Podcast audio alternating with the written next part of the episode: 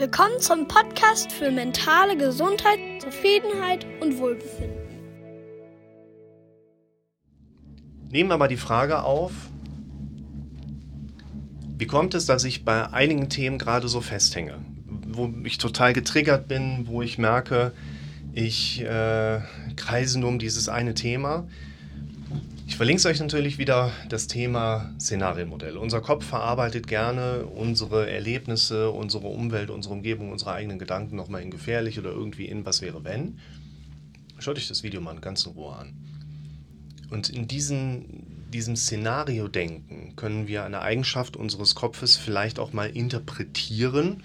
Wir wollen ja immer so Annäherungswerte haben, mit denen wir Dinge gut erklären können.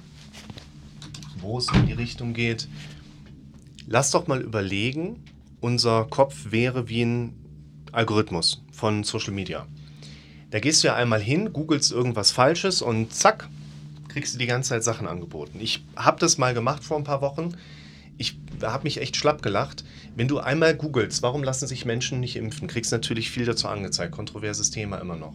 Das Interessante ist, die Suchvorschläge, die dir Google anbietet, warum lassen sich zum damaligen Zeitpunkt Russen nicht impfen, Ärzte nicht impfen, Mennoniten nicht impfen, Pflegekräfte nicht impfen, warum lassen sich Eier schlecht pellen?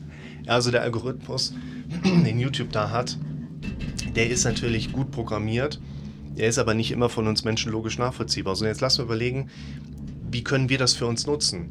Wenn du einmal irgendwas hier per Zufall inputmäßig gehabt hast, irgendwas falsch gedacht hast und hast dann quasi deinen Algorithmus programmiert, dann ist das wie bei Google, du musst 100 andere Suchanfragen stellen. Gibt es Einhörner wirklich? Wo sollte ich als nächstes in Skiurlaub fahren? Gibt es eine fertige Packliste für mich, wenn ich in Urlaub fahre?